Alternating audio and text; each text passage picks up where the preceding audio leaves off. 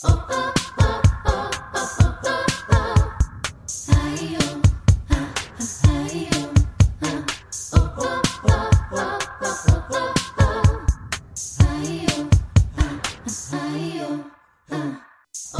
¿cómo están? Bienvenidas a la temporada número 2 de Yo Mujer. Oh, mi Dios, no puedo creer que realmente, realmente esté haciendo el episodio número 11.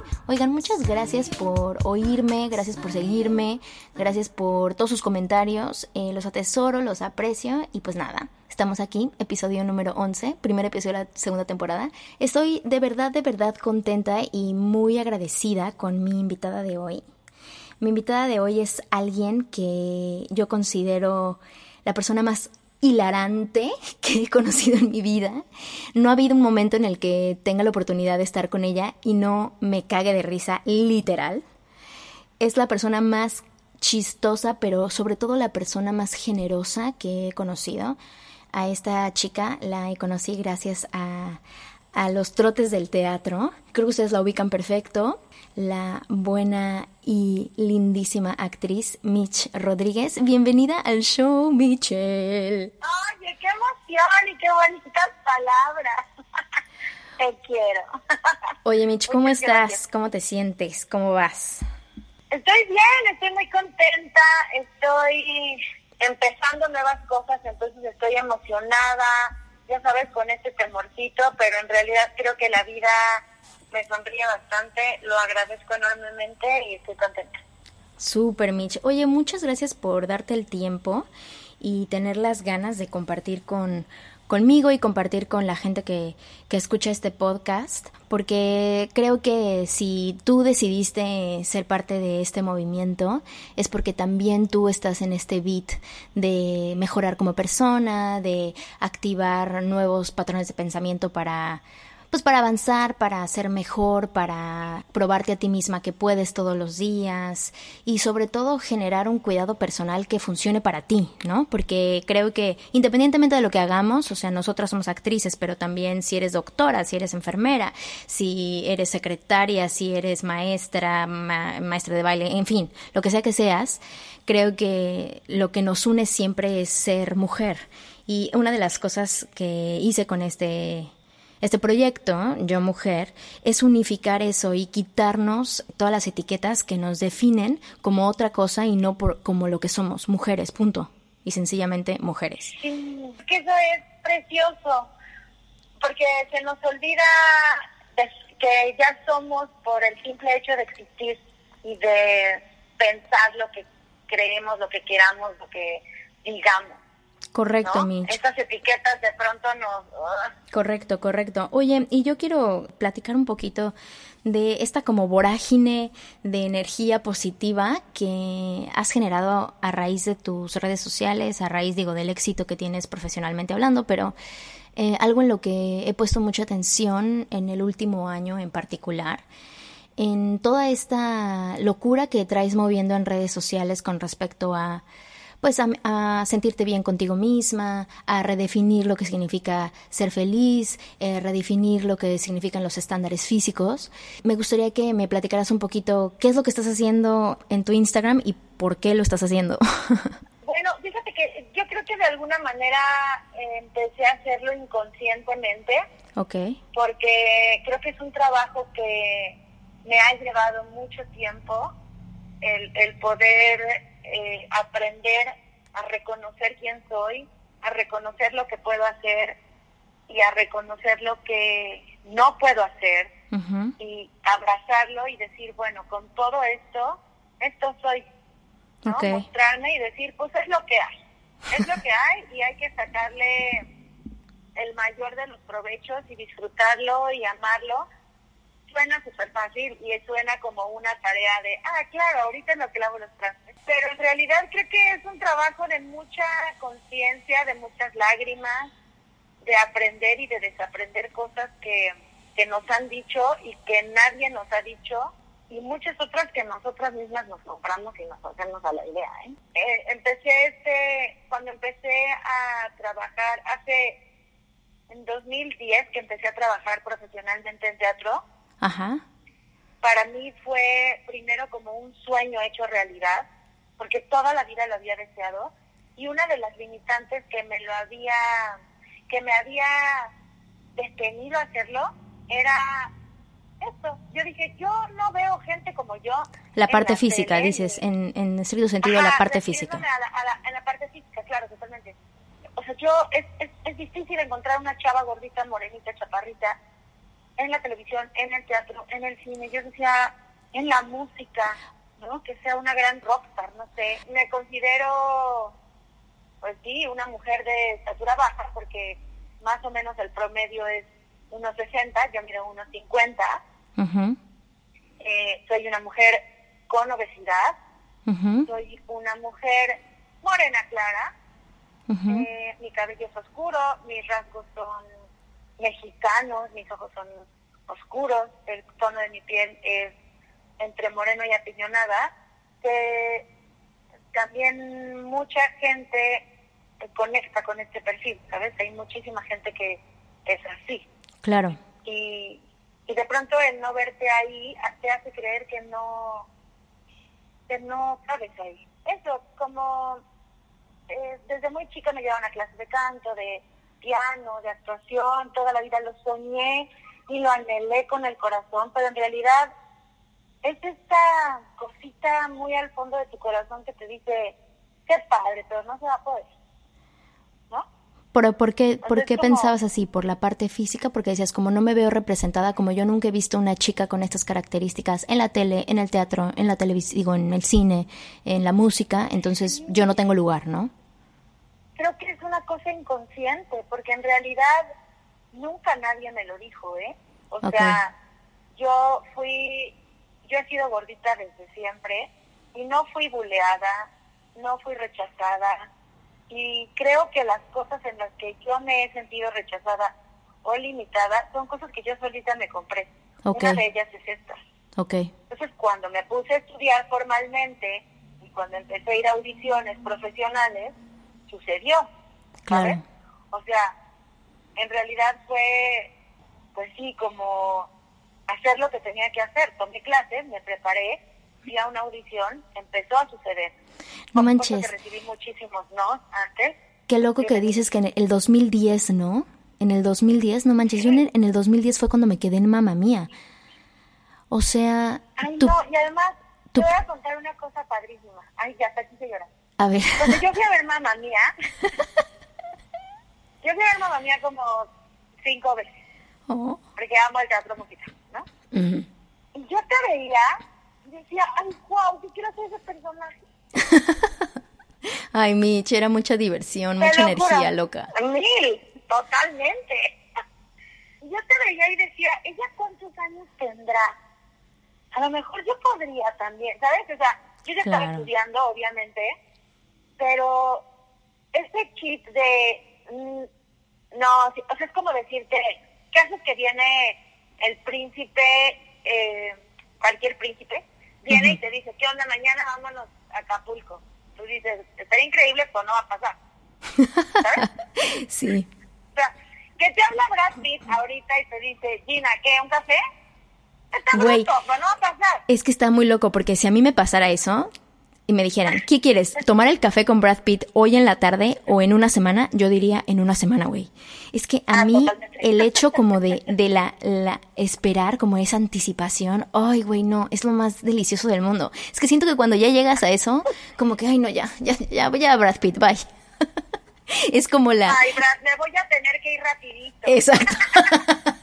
Exacto, es más bien como la anticipación de, del proceso, ¿no? Y justamente de esto de esto del proceso es de lo que me interesa platicar contigo, porque yo veo que tú tienes una historia, eh, bueno, increíble, una historia de éxito súper padre, una historia aspiracional espectacular para cualquier mujer, no nada más para las chicas que se ven como tú, Mitch, para cualquier mujer, para mí en lo particular, yo me acuerdo de la primera vez que te vi en Si nos dejan, yo dije, wow, ella, wow, ella, cómo canta, porque cantas desde el centro de tu corazón, Michelle, o sea, tú sí lo, lo sacas desde un lugar que no, no, no reconozco en mí a menos que lo esté haciendo.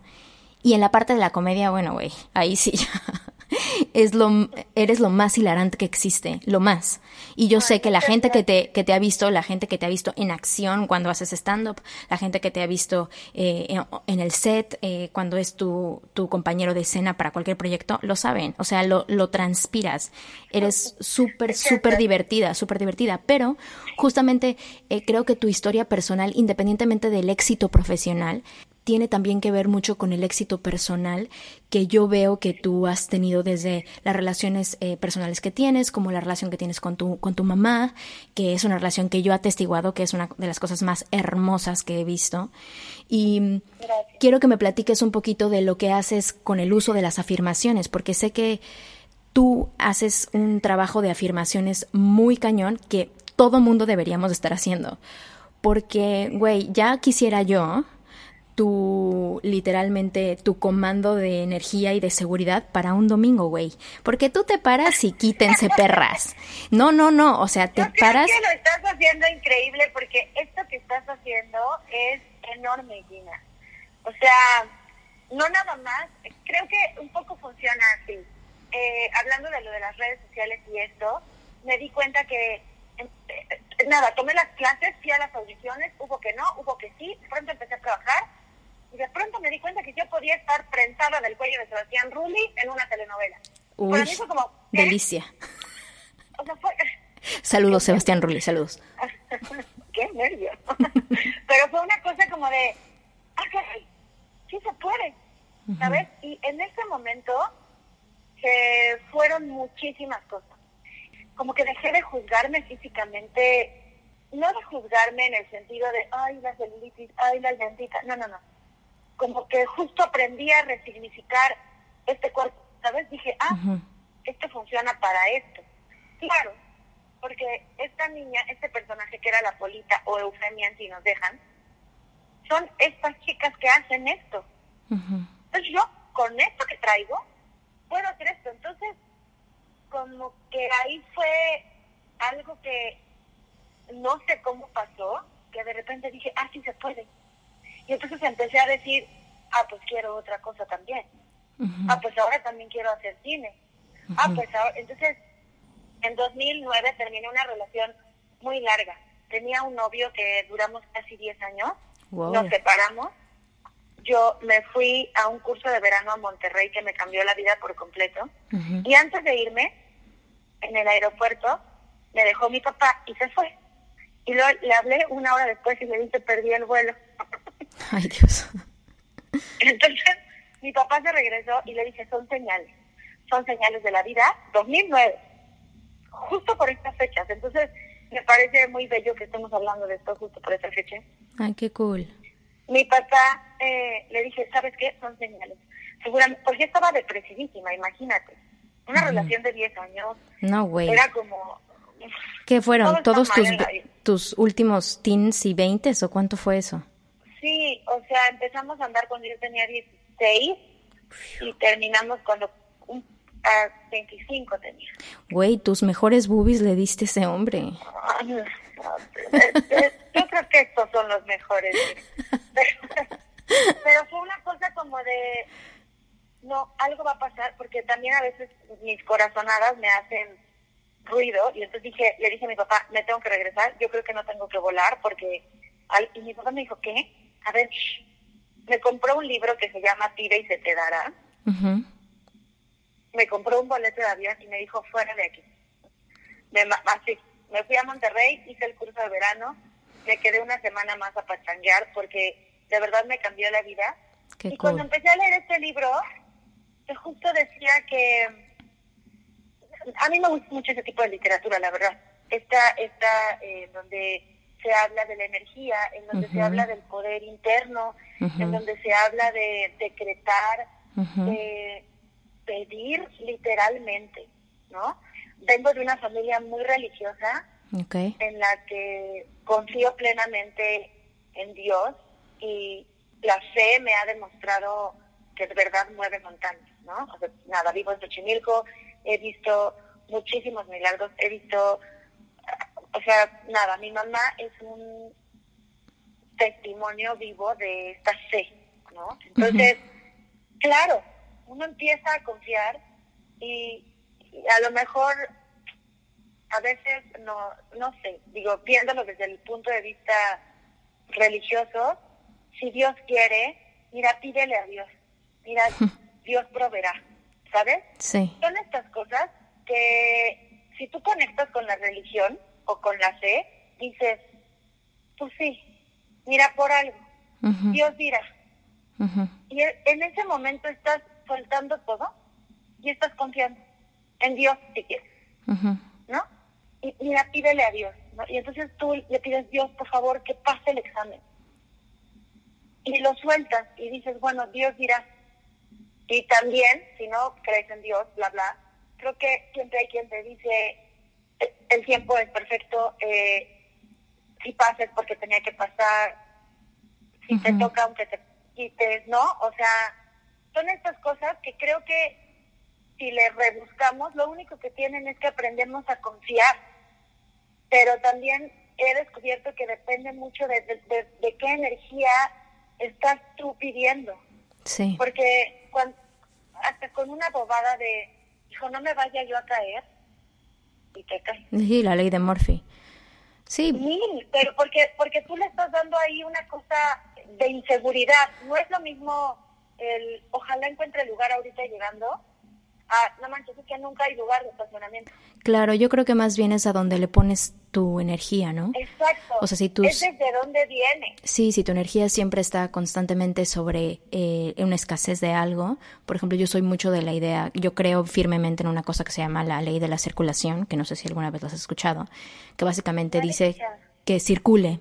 O sea, que todo lo que la ley de circulación se basa en que tiene que haber movimiento, que tiene que haber circulación. Entonces, por ejemplo, si tú quieres más amor en tu vida, pues tienes que circular amor tú, como para que eso, eso, eso se expanda. O si, por ejemplo, quieres más dinero, tienes que gastar más dinero. Suena, suena ilógico, pero, pero funciona, porque por ejemplo, si tú eres de los que ahorra, ahorra, ahorra, ahorra como loco, ¿no? Y tienes una cuenta de ahorros ahí por si te pasa algo, lo que sea, pues ese dinero está como constantemente puesto ahí sin ninguna energía y está más bien como como cerrado ahí por si hay un accidente. ¿Y qué va a pasar? Va a haber un accidente y vas a tener que usar todo ese dinero. en vez de si lo usaras para circular y circular y circular. Es como cuando vas a un, restaurante y te dan un, buen servicio, tienes que dar una muy buena propina para que sigas circulando. O sea, entre tú más des, más eres un canal para que esté abierto ese movimiento. Entonces de eso se, basa la ley de la circulación. Y eso en todo. Me encanta. En todo, en completamente en todo. Me encanta y, y lo creo totalmente porque justo eh, las redes sociales es lo que lo que hacen, ¿sabes? Esto que tú estás haciendo, que el otro día lo platicábamos en así normal. Que normal. No, no, o sea, me refiero a que estamos nada más echando el cotorreo. Exacto, exacto. Que, ¿Qué es esto? Que uno dice, oye, yo te voy a compartir esto que se me acaba de ocurrir porque me funcionó. Y te escribieron cuántas personas. No, no, impresionante. Sobre todo porque creo últimamente eh, las redes sociales en particular muestran como solamente un pequeño espectro del gran panorama de, de, posibilidades que es la vida de alguien. Y generalmente estamos puestos en la parte positiva y también dentro de la parte difícil, dentro de el procedimiento, dentro de lo, lo, complicado y lo feo que es a veces crecer. Ahí también hay belleza, ahí también hay pues algo bonito pasando, ¿no? Y casi no estamos acostumbrados a hablar de eso. Entonces, como que yo estaba pasando como por un momento de decir, estoy harta de ver como plástico, ¿no? De ver como como fotos con filtros, con una frase motivacional que no sé si refleja exactamente cómo se siente esa persona, ¿no? Entonces creo que, por ejemplo, regresando a tus redes sociales, algo que me encanta de que yo te sigo, me encanta cuando subes tus selfies, porque digo, no mames, o sea, así está ella, así tal cual es. O sea, sube su selfie y habla de, de cosas personales de ella y aparte se pone como sus notitas de para, para ti misma, ¿no? O sea, de esto es para mí. Y pues al hacerlo para ti, pues nos sirve a todas, porque yo nunca me había hablado a mí misma de la forma en la que tú te hablas a ti. Y cuando te empecé a, leer ya como pues ahora sí como de facto y, buscándote constantemente para que me recordaras como ser bonita. Porque es eso, Mitch. Tú me has recordado, tú me has recordado como ser bonita. Entonces, te leo y digo, claro, o sea, ella usa estas afirmaciones, a lo mejor como tú dices, ¿no? Para ti, pero pues sin querer nos, nos empapas a todos los que estamos a tu alrededor. Es que creo que, que digo, lo dicen los psicólogos, lo dicen los terapeutas de todos lados, cuando tú ves carencia, siempre va a haber un huequito, siempre va a haber un dolorcito. Creo que de verdad hay que aprender a ver lo que somos, o quiénes somos o lo que tenemos. Digo, la, la parte laboral me, me enseñó a, a decir, ah, con esto que puedo, puedo hacer un montón de cosas. Claro, porque como que te pusiste en el lugar de aceptar las condiciones como son y no tratar de cambiarte, que eso es lo que está muy muy terrible, ¿no? Que queremos forzosamente cambiar nosotros para entonces tener tal o cual, cuando el verdadero tesoro y el verdadero poder está en quien eres hoy, así como estás en este momento. Totalmente. Y, y, sabes, sin, sin, sin que sea doloroso. Porque, porque, por ejemplo, lo que empezó a sucederme a mí es que una vez una terapeuta me dijo que cuando nosotros estamos frente a un micrófono o junto a un grupo, frente a un grupo de personas, es porque podemos sanar a través de nuestra voz, sea cantando, sea hablando, sea dando un discurso o simplemente dando tu opinión. Así como hay quien sana con las manos porque cocina, porque opera, porque lo que sea. Sí. A nosotros nos toca esto. Entonces, cuando llegué a la tele, además de que era un sueño realizado para mí y que dije, ah, caray, sí puedo hacerlo de nivel personal, sí. me empezaron a escribir muchísimas chicas en yo quiero ser como Polita, que le mm. gusta el guapo y que se atreve a decirle. No solo en, ¿sabes? O sea, porque la Polita era este personaje que le gustaba a Sebastián Rulli. Y que ella en su cabeza no construía que Sebastián Rulli no podía ser su novio. Claro. O sea, ella no decía, ella no decía, híjole, este güey me va a batear. No. Claro. Ella decía, ¿qué onda, güerito? ¿Nos vamos al karaoke? y él aceptaba porque eran amigos. Claro. Y se iban al karaoke hasta que este personaje fue construyendo en ella una seguridad al grado que un día le robó un beso a Sebastián Rulli. Una niña de 19 años que venía de Oaxaca, que trabajaba de, de personal de servicio en una casa, se le echa encima al guardaespaldas porque ella cree que sí. Claro. Y entonces, a mí en mi cabeza eso me hace pensar, ¿por qué no? No, 100%. Y lo que, lo que te da este personaje a tono personal, ¿no? O sea, te pone en un lugar no, de... Y a tono personal fue un cachetadón tremendo. Claro. Porque yo soy esa persona que cuando a mí me gusta alguien, yo en automático digo, vamos a ser mejores amigos. Claro, porque de, entrada ya no te, no te valoras, no te das tu lugar, crees que no eres suficiente, crees que está, o sea, tu valor es por encima de tu físico, que esa es una pendejada, Mitch, porque es una pendejada. Tú dices, claro que va a escoger a 957 millones más que hay tras él, ¿no? Y entonces, nada, para mí fue un, una, un cachetadón fuerte en, en esa época, porque ya tiene unos años, este... en Twitter empezaba a escribirme gente que me decía, o en Facebook, yo quiero ser como la polita, o yo soy como la polita. y entonces te das cuenta que hay una repercusión más allá de lo que te sirve a ti. No, entonces y empecé a compartir lo que yo sentía. Justo, la responsabilidad moral, ¿no? O sea, esta parte que dices ya, ya no, ya no te pertenece, que es lo que me, me encanta de, de la parte actoral, que ya no te pertenece a ti, sino le pertenece a, la audiencia, le pertenece al público, le pertenece a los fans, si quieres, a, la gente que, está pendiente de este trabajo.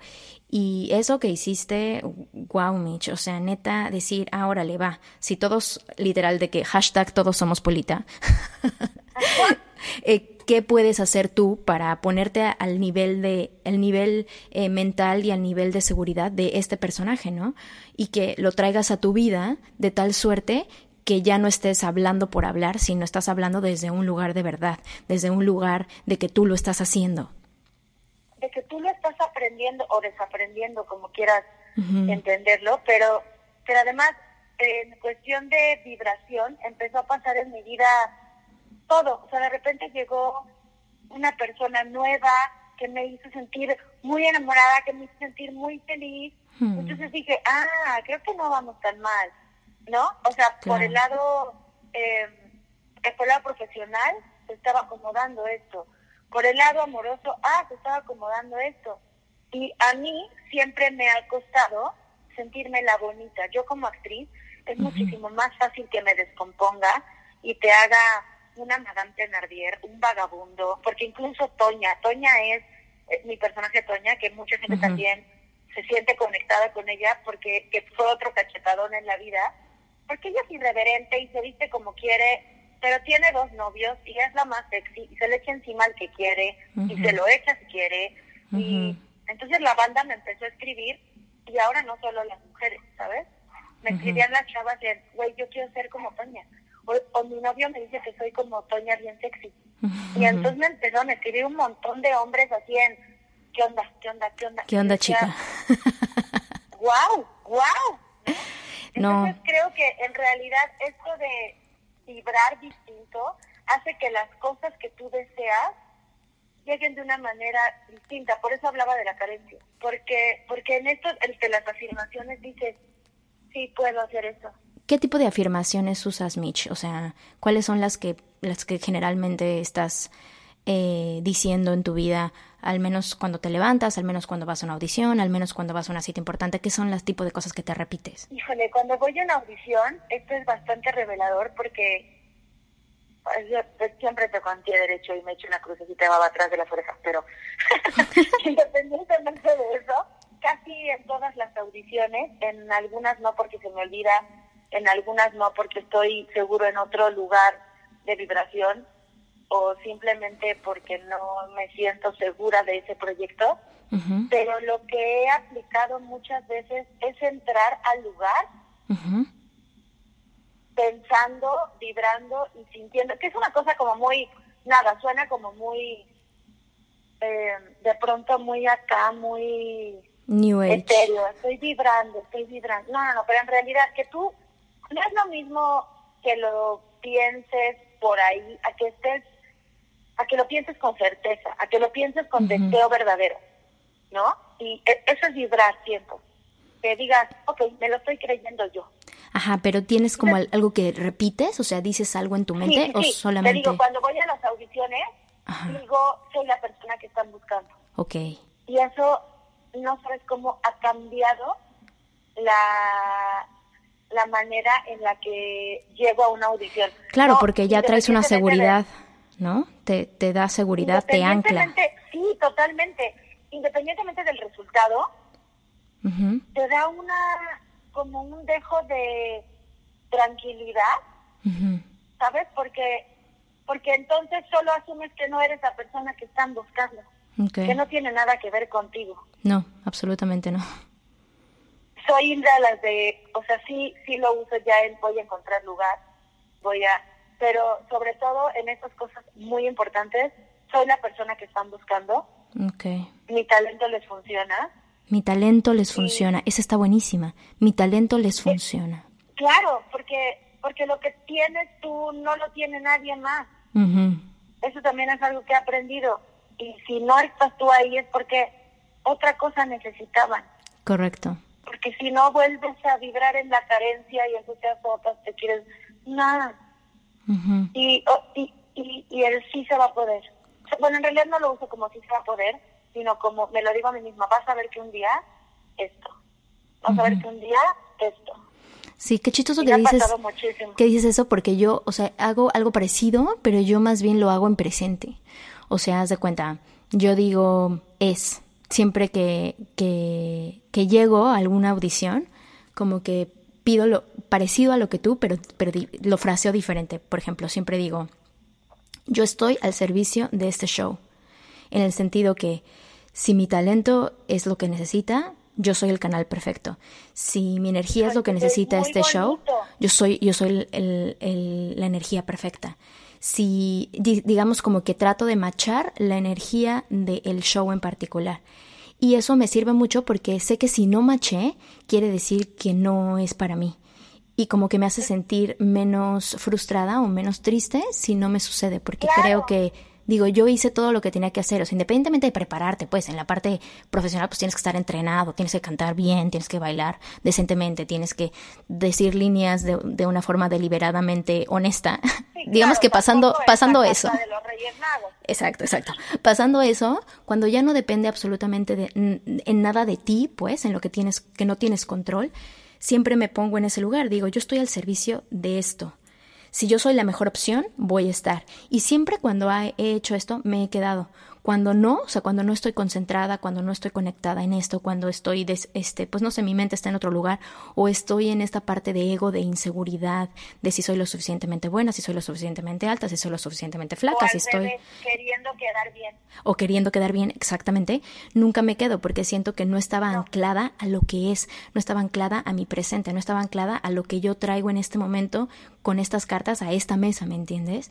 Entonces creo que que eso es muy importante. Acabas de decir algo bien bonito porque dices, no estaba anclada a lo que es, no estaba, pero en realidad es que no estaba. Sí, exacto. porque no, porque, porque tú, digo, también es algo que he ido aprendiendo, incluso hasta en una plática, ¿sabes? Estás platicando con alguien y de repente ya te fuiste a pasear por otro lado en tu cabeza y cuando te dicen verdad, tú dices, ¿qué?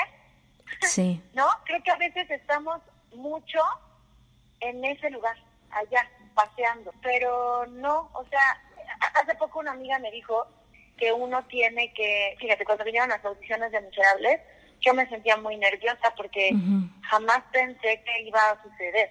No mames, güey, fuiste una Madame Thenardier estúpidamente divertida, güey, o sea, no mames, está en el top de tus trabajos teatrales, güey, o sea, lo hiciste muy cabrón, o sea, muy cabrón, Mitch. Ay, no, güey. Qué risa. No sabes cómo lo disfruté. Lo que acabas de decir de estoy al servicio de este show, creo que nunca había pasado la frase como tal en mi mente, pero lo estuve cada vez. Claro. ¿Sabes? Sí, a nivel, a nivel subconsciente. Sí, claro. Y una amiga me dijo antes de las audiciones, porque un día lloré, así es, no voy a poder, no me va a hacer. Y me dijo, ¿por qué no en vez de decir, no voy a poder, hay muchísima gente con la que tengo que, competir para lograrlo, piensas que la vida te está dejando ahorita audicionarlo. ¿Pudiste haber tomado otras decisiones? Como, o sea, no sé, pudiste haberte casado, ser mamá, dedicarte a otra cosa, ser abogada, y por más que lo soñaras, no estarías ni cerca. Y ahorita tienes la oportunidad de estar en esta contienda por ese personaje. Porque en vez de pensar voy a competir con estos tantas, dices, qué bueno que me lo van a prestar 10 segundos en lo que hago mi audición. Y otra vez, es otro lugar, ¿sabes? Yo también pienso en eso también, cabrón. Siempre cuando voy a una audición de algo que a lo mejor quiera mucho, yo digo, no me importa, pero ahorita estos cuatro minutos que voy a estar ahí adentro con ese piano, soy. Es tuyo. Soy. Este momento no soy. No he pensado nunca. Y creo... No he pensado nunca y para mí fue como un... O sea, si lo piensas desde, desde otro lado, lo único que estás haciendo ahí es agradecer. Y cuando agradeces, la cosa cambia. Porque entonces lo que pides no lo pides otra vez desde la carencia, sino que dices, gracias porque estoy aquí. Claro. Oye, y, esa, y creo que esa es una afirmación muy cañona. Tenía que ser siempre, ¿sabes? tú me lo dijiste el otro día, gracias porque abrí mis ojos. No, es que está, está increíble, o sea, increíble. Oye, y a ver, yo te voy a contar algo personal. Los episodios pasados de este, de este podcast estuve hablando un poco de algo que tengo a nivel personal, que yo creo que por cómo crecí, como mi mamá me creció con respecto a la comida, en fin, como que yo he tenido unos desórdenes alimenticios eh, muy complicados, pero más que desórdenes alimenticios, unos desórdenes mentales, Mitch. Toda mi vida he tenido una fobia a la gordura, pero fobia de que me ha hecho hacerme cosas horribles al cuerpo, desde cualquier tipo de dieta estúpida que te puedas imaginar, la he hecho, hasta inyectarme cosas, tomarme pastillas, un tiempo tomé anfetaminas, o sea, no, o sea, he tenido momentos muy cruciales con esto, ¿no? Y todavía, eh, bueno, fui a terapia y estoy un poco mejor y, y he tenido algunas recaídas, un tiempo fui a unos como unas como juntas de comedores compulsivos porque yo tenía como esa parte de que comía mucho mucho mucho mucho y luego me sentía muy culpable pero no vomitaba. Y el otro día me iba a hacer ejercicio como loca. O sea unos desórdenes terribles. Pero ahora como que estoy un poquito mejor pero sigo teniendo eso, o sea, sigo teniendo un poquito, en el momento en el que me aprietan los pantalones, me pongo súper insegura, me pongo súper triste, me pongo, o sea, en el momento en el que la báscula no dice el peso en el que, según yo, mm, valgo más, que es una pendejada, pero es verdad. Eh, me siento, pues me siento triste, ¿no? Me siento como, como insegura, me siento mal, me siento eh, no suficiente. Y quiero preguntarte honestamente, cómo tú crees en ti y cómo te das tu lugar pese a la parte física. O sea, cómo, cómo, cómo logras tú que eso no sea lo que te define. Porque yo nunca, en mi mente, yo nunca he dicho, ah, Mitch, la que es así. No, como que yo, para mí, tú representas como un éxito muy perro profesional que no te puedo decir, o sea, eres, yo te admiro muchísimo, pero te admiro más por esta parte, porque digo, ¿cómo ella no puede, no, no se deja definir por su físico, cómo para ella no esto no le impide hacer tal o cual, ¿no? Justo lo que me platicas ahorita con todos estos personajes. Entonces, eh, yo creo que mucha gente le pasa lo mismo que le pasa, que me pasa a mí, que el peso es algo que te detiene y o viceversa, ¿no? Gente como tú que han logrado como pasar por encima de eso y aceptar esa realidad y atraerlo a su, a su vida de forma positiva, donde no porque tengas eh, sobrepeso quiere decir que estás enfermo, porque eso también es algo que me interesa que, que toquemos, ¿no? ¿Cómo has tú eh, redefinido tu vida afuera del, del, de la báscula, afuera de cómo te ves? Y cómo le has hecho a la gente noción y conciencia de cómo te deben de tratar y darte tu lugar de no ser la gordita cagada que te hace reír. Ay, me hiciste llorar muchísimo. gracias. Este, gracias de verdad. Creo que cuando te sientes así, lo que quisieras es que nadie lo notara, ¿no? O sea, yo te veo a ti y jamás juzgaría lo que tú juzgas de ti. Te lo dije el otro día, ¿no? O sea, yo te veo y digo, wow, es delgada, es fuerita, está bonita, ¿no? Y seguramente tú piensas cosas horrendas, horrendas. Yo, independientemente de que nunca fui burleada, siempre hay comentarios, ¿no? Pero nunca tuve un rechazo real o bullying, ¿no? O sea, una agresión física. Pero creo que que yo me encargué o me he encargado durante toda mi vida, antes, antes pensaba que era compensar, ¿no?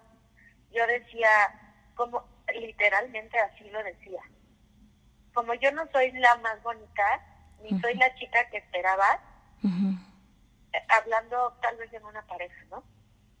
Como no soy la chica que esperas, porque no me veo como quieres que me veas, tengo toda esta lista de cualidades para ti, ¿no? Es como cuando vas a comer a una fondita, de estas fonditas que no das tres pesos, y dices, no mames, un flan. Sí. Tienen un flan, ¿no? Y platicas con alguien y te dice, su flan, güey, las enchiladas. Tienen unas enchiladas ahí, y entonces es, es esta taquería de, de calle que nadie da 10 pesos, que llega y está llena de gente porque cocinan cabrón. Claro. ¿No? Entonces, en algún momento de la vida, y ahorita me estás haciendo reflexionar lo muy cañón, yo pensaba que era como un compensar, porque yo te estoy quedando a deber, ¿sabes? Ay, ya estoy llorando. Porque como, como yo te quedo a deber, que no me veo bien, te voy a cantar una canción. Como yo te quedo a deber, que, que no soy la más delgada, te voy a contar unos chistes.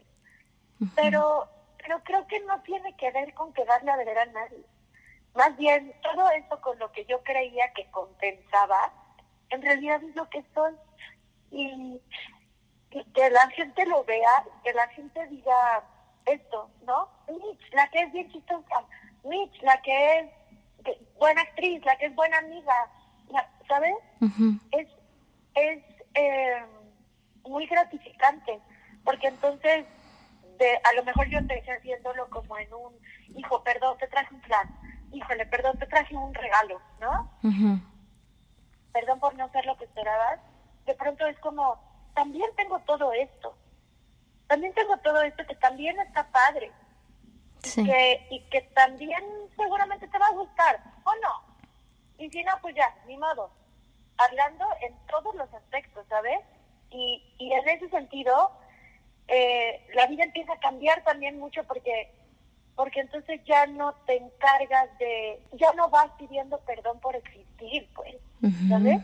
Ya no entras y dices, me voy a poner un, batón enorme para disimular la panza. No, no, ya no me interesa. O sea, claro que hay partes de mi cuerpo con las que todavía digo, oh, no quiero que se me vea esto, ¿no? Oh, me estoy haciendo grande, ahí viene la celulitis, estas cosas que nada, en realidad hay muchas cosas en las que se puede tener mejoría, como no quieres tener celulitis, entrale bien al agua, ponte a hacer ejercicio y capaz se nos quita. Si no, tenemos celulitis. Es que justo, o sea, qué, qué chistoso que digas, porque a veces piensa la gente, no, es que como ella está muy gordita, seguramente está muy mal de salud. Y, a ver, perdón, pero digo, nosotras que venimos del mundo del teatro musical, hay gente grande en el teatro musical y tienen la mejor condición que cualquier chavito de 25. ¿Tú sabes lo que es cantar y bailar al mismo tiempo? Ah, sí. y que no se te corte la una voz. una obra de hora y media, dos horas. 100%. Con esa adrenalina necesitas tener salud. Si no, ya nos hubiéramos infartado cualquiera de los que estamos ahí. Sí. es una adrenalina muy cabrona. No, y también te, obliga a no juzgar eh, por lo de afuera, ¿no? Es más fácil ser amable con el de al lado que tratar de ser amable ah. con uno mismo, porque yo creo, o sea, yo lo, yo lo creo así, la gente dice, no, este, la gente es egoísta, la gente no es amable, y yo digo, no, no, no, no, fíjate cómo te hablas tú a ti, y ahí te voy a decir qué tipo de persona eres, no como le hablas a la persona que te da lástima o a la persona que admiras. Cómo te hablas a ti mismo es donde te dice en qué lugar estás de tu vida. Y, y, yo creo que pues ahí es donde, donde radica eh, el, meollo del asunto, ¿no? Sobre todo en la parte de la condición física. Porque tener una condición física óptima sin importar tu tamaño son otras cosas, estamos hablando de cosas completamente distintas, no tiene que ver con una talla, con un peso, eh, como, te, como te valore el productor que te está contratando, no tiene nada que ver con eso.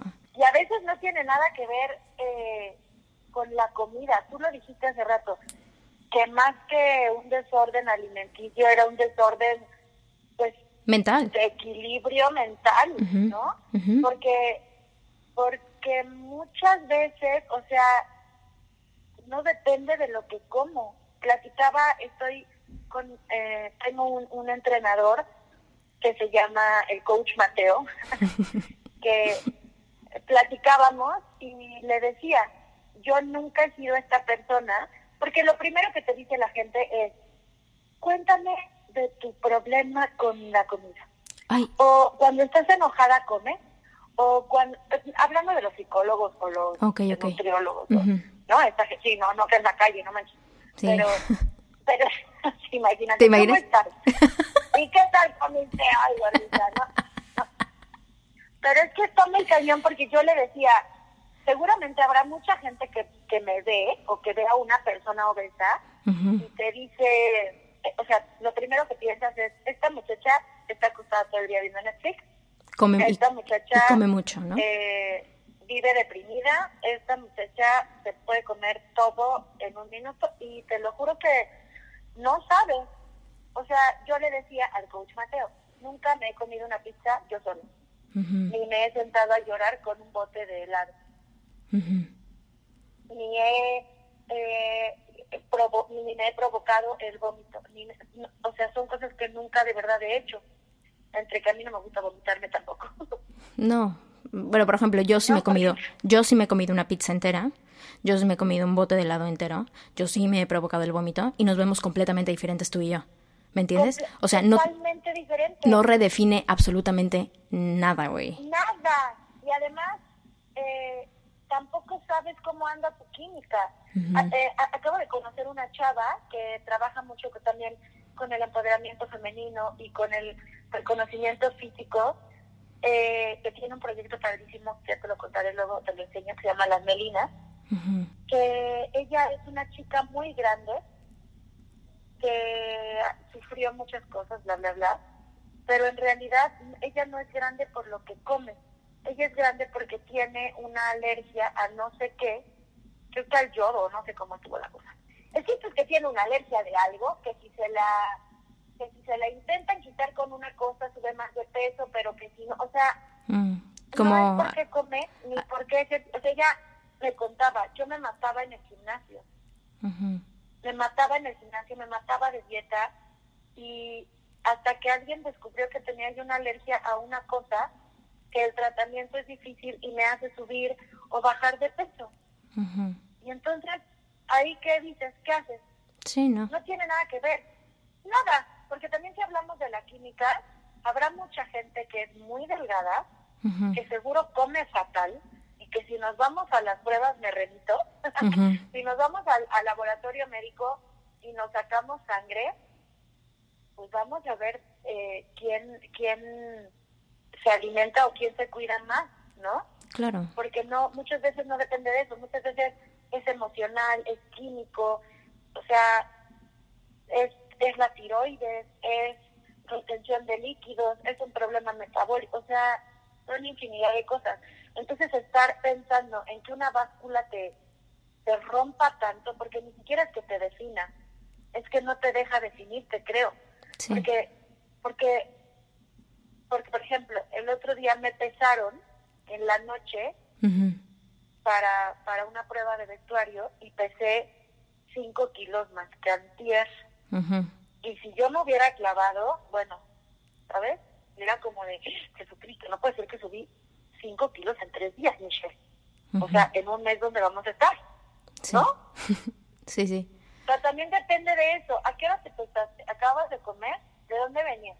No, y, horas en el coche? Ah, te echaste. Ah, y, también tu ciclo menstrual, que creo que no, no valoramos el, el poder que tiene la parte hormonal, que justo lo estás comentando, que es la parte química, que tiene que ver con peso y la fluctuación del mismo. Eh, sí, son miles, miles y miles de cosas que no, no, no te deben de, de llamar la atención si tienes uno o dos kilos más que ayer. Mira, yo hace poco hice un, un tratamiento para bajar de peso en donde me tenía que pesar todos los días. En los testimonios de la gente que también lo estaba haciendo, decía que era de las cosas que más le costaba. Sí. Subirse a la báscula desnudo en la mañana, ¿no? Era ah. como, o sea, no quiero, o sea, te puedo hacer bien la dieta, te puedo hacer el ejercicio, please, no me subas a la báscula. Creo que un número es muy relativo porque puedes pesar lo mismo que, a lo mejor pesas lo mismo que tu marido, pero tu marido mide unos 70. Claro. ¿No? Pesas lo mismo que tu papá. Bueno, pero tu papá es eh, beisbolista, sí, sí. es puro, ¿sabes? Sí. O sea, no, sí te entiendo perfecto. definitivamente la salud es un tema intocable, indebatible, al que le tienes que poner toda tu atención, toda tu energía y todo tu amor. y también dije todo tu amor porque cuando eres una persona obesa o cuando eres una persona que tiene trastornos alimenticios, lo primero que hacen los médicos es regañarte. Hace poco tuve un, una una de estas discusioncitas en Facebook. ya sabes que todo el mundo opina. Porque una amiga que es enfermera subió una imagen de un corazón sano. Literalmente esto decía el meme. Corazón sano y la otra imagen era un corazón lleno de grasa y el texto era corazón de una persona con obesidad que se acepta tal y como es y sin prejuicios. Yo me puse muy mal.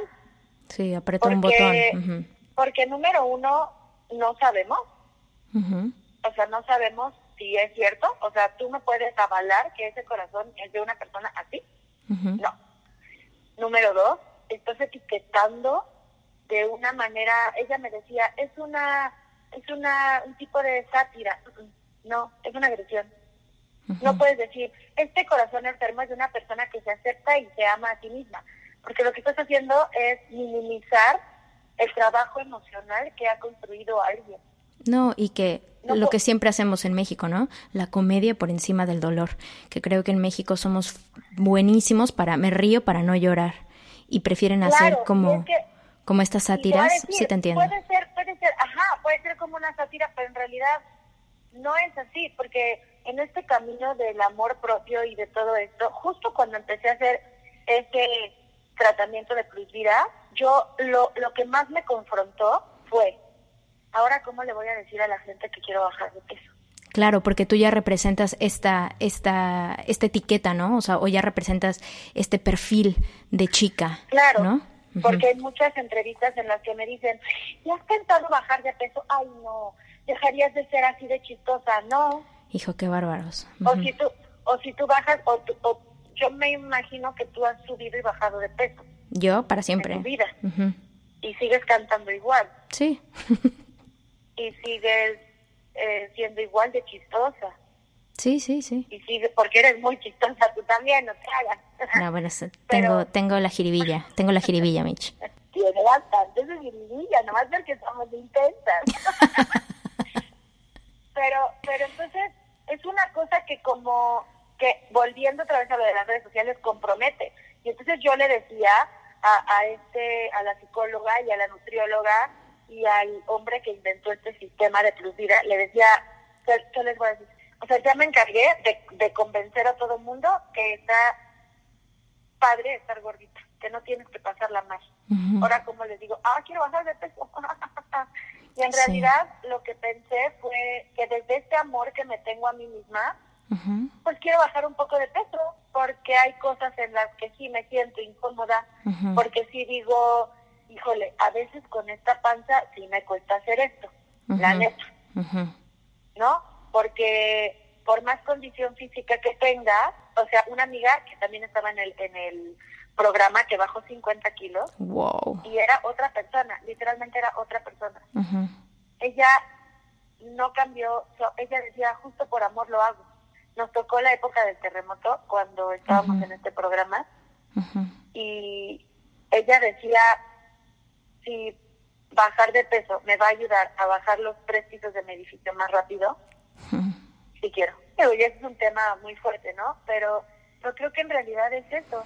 Es, pues quiero bajar de peso porque me quiero sentir más cómoda. No tiene nada que ver con cuánto me amo y con cuánto me, quiero ver. No tiene que ver con qué bonita me veo. Porque así también me veo muy bonita. Lo que pasa es que, sí, la neta, me cuesta abrocharme las agujetas. Sí, la neta, no me sube tanto la pierna.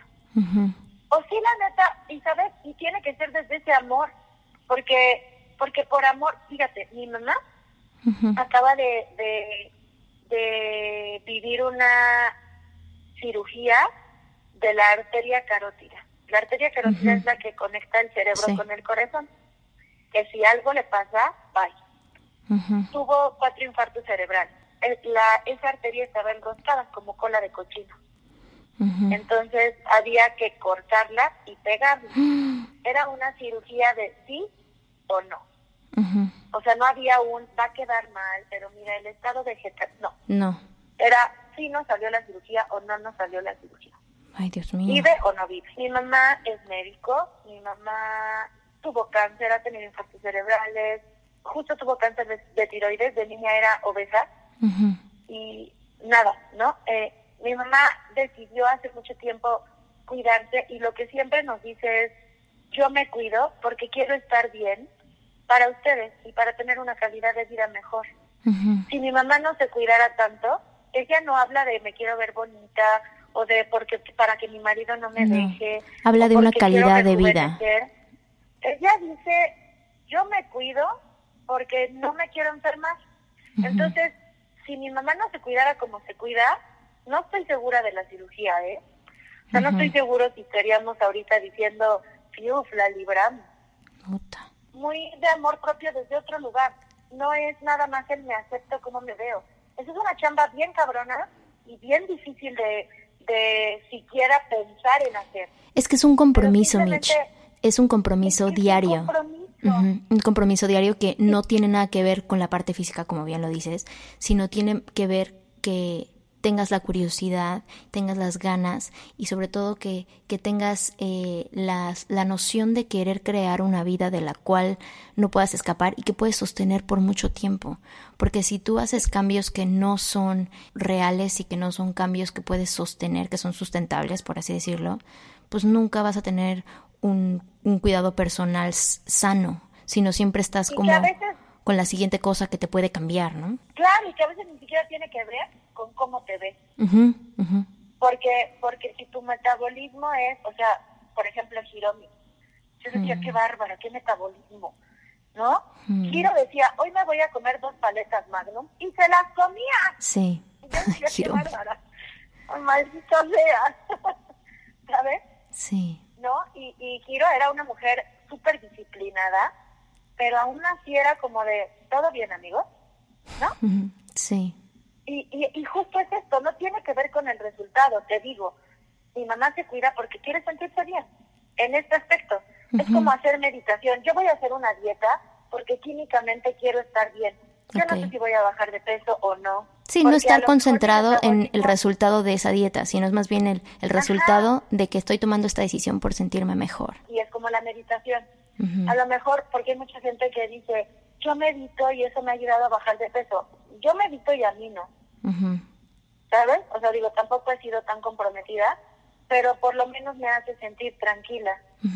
Te conecta. Si estás tranquila, si estás tranquila en que tu salud está bien, porque químicamente ya te checaste y dijiste, ay, pues sí estoy bien aunque estoy gordita, o sí estoy bien químicamente aunque entonces lo que tienes que... esa cosa ya se acomodó. Ahora estoy tranquila emocionalmente, ah, esa cosa ya se acomodó. Ahora vamos a hablar de cómo me veo. Ok, esto de verdad no me gusta. Ah, metiéndole al gym lo logro. Ah, machine. Ah, no, a lo mejor sí me quiero poner boobies porque quiero. Porque verdaderamente quiero. Y también es totalmente válido. Ay, sí. También es totalmente válido porque, porque a lo mejor soy una mujer súper delgada y no tengo nada de boobies. Y si me pongo tantitas boobies, me va a ayudar tantito, está bien. Pues pero póntelas, lo otro esté en paz, póntelo, que no sea desde una desesperación. Porque si es esta desesperación de me voy a meter al gimnasio todos los días cinco horas para mañana estar delgada y entonces ser la mejor actriz que todo México, no. No, y no tiene nada que ver, o sea, tu apariencia física no tiene nada que ver con tu desarrollo profesional nada, en lo absoluto. O sea, no te hace mejor profesionista ser más delgado, o mejor profesionista ser más guapa, o mejor profesionista ser eh, el que tenga más dinero. O sea, eso no, no, no significa nada, absolutamente nada. Y cada quien sus metas, o sea, cada quien, o sea, quiero bajar de peso para casarme, o para mi boda, también. Pero creo que, que nada, ah, volviendo a esta parte física, yo he aprendido que, ok, tengo que aprender a cuidarme de salud, porque es importante, porque eso es indebatible, ¿no? Tengo que estar eh, emocionalmente sana, sí. ¿Por qué? Porque eso me permite mantener un equilibrio en el que no me desborde y me quiera comer todo, o no me desborde y quiera mandar todo al carajo y decir ya no me importa nada, y tratar de decir, ok, voy a hacer este ejercicio, ok, hoy no voy a tener esta discusión. No, es esta parte de buscar el equilibrio que también es una chamba bien cañona. Pero hablando de, de, hablando personalmente sobre esta resignificación del peso, yo me siento sumamente agradecida que haya gente que conecta y en este lugar profesionalmente en el que ahora me encuentro, lo que busco es contar otras historias. Correcto. ¿Sabes? Correcto. Porque te, porque tengo que ser siempre la no sé, la, la mejor amiga que no tiene novio, la mejor amiga que no se enamora, la mejor amiga no. Creo que puedo hacer muchas otras cosas. No, y, desde, desde tu verdad, desde tu historia, porque al final de cuentas tú le prestas como, como actor, tu cuerpo es el instrumento para tal o cual personaje, pero, pero traes, traes historia. Ese cuerpo trae energía propia, ese cuerpo trae pues programaciones que como tú dices, hay que desprogramar. o, sí, hay que aprender a, desaprender, creo. Exactamente. Oye, Mitch, muchísimas gracias por todo este input de, de tu vida personal. Gracias por, por hablar tan neta y por abrirme los ojos a, a no definirme por lo que veo afuera, sino encontrar el valor propio, porque aunque a veces creemos que ya lo sabemos o ya lo, lo hemos escuchado, cuando lo escuchas a través de alguien más, a veces hace clics y ahorita me cayeron unos 20, 20 muy sabrosos, ¿eh? Oye, antes de irnos... gracias. Antes de irnos, quiero que me digas eh, para, para mí, para Gina, que me des un consejito. ¿Qué podría hacer yo a partir de mañana como para que este canal de amor propio que tú tienes abierto, increíble, eh, se empiece a abrir para mí?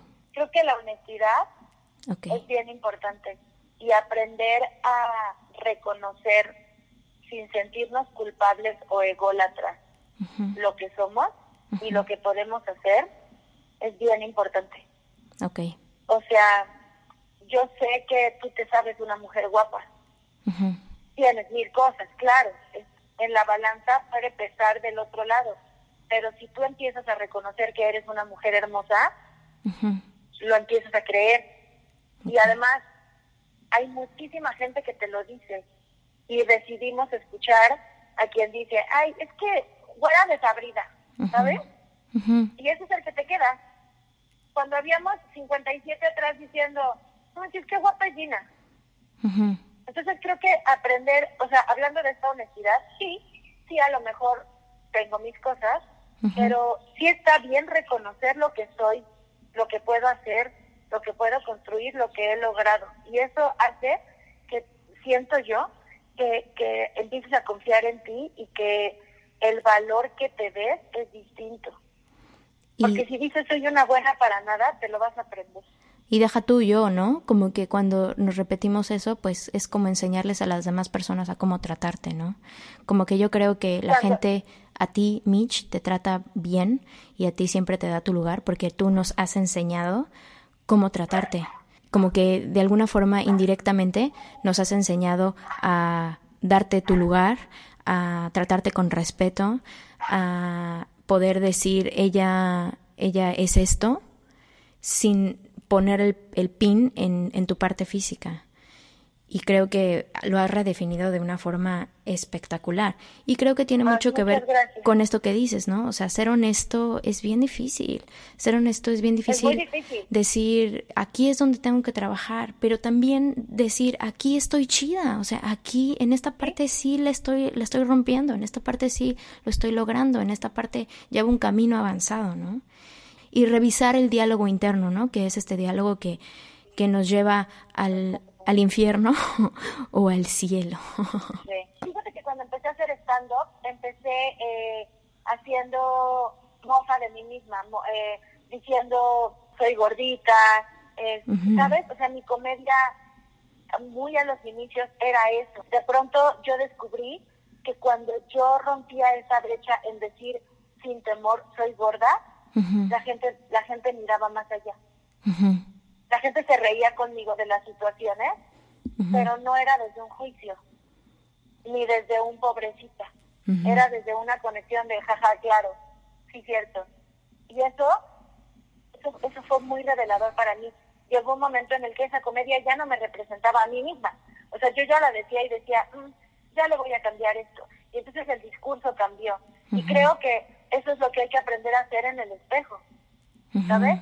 y con la gente y con las parejas y con los trabajos y con los amigos. Porque creo que ay, verte al espejo es como platicar con un amigo. Eres tú para ti. Y está bien cabrón, pero es bien padre. Te agradezco de verdad que me, que me hayas apapachado tanto con esta plática. Te quiero mucho. Ah, yo también te quiero mucho, Mitch. Mil, mil gracias por, por darnos eh, un pedacito de tu sabiduría, por tomarte el tiempo de, de tener esta llamadita. Y pues nada, yo creo que para toda la gente que, que te sigue, la banda que siempre está pendiente de lo que haces, eh, es bien padre tener, tener estas oportunidades de una plática mucho más intensa que no sea lo típico, ¿no? De qué estás haciendo, en dónde te puedo ver, cómo me puedes hacer reír, sino más bien quién eres tú, de qué vas y qué puedo aprender de ti. Entonces, muchísimas gracias, Mitch. Te lo agradezco desde el fondo de mi corazón. Eh, deseo que tengas un show increíble en Querétaro hoy en la noche. y que nada, que, que sirvas de, de un canal hermoso, abierto, para todo lo que emprendas. Donde esté tu corazón, vas a tener éxito. Y como dices, si te anclas a lo que es, si te anclas al presente, si estás, pues literalmente estarás. Te quiero muchísimo, Mitch. Te mando un beso. Ustedes, gracias por escucharnos, gracias por escuchar este final, hasta el final de este episodio, que fue un poco largo, pero con mucho, mucho, mucho amor. Eh, gracias. Las veo a todas el próximo martes. Actívate. Esto es Yo Mujer.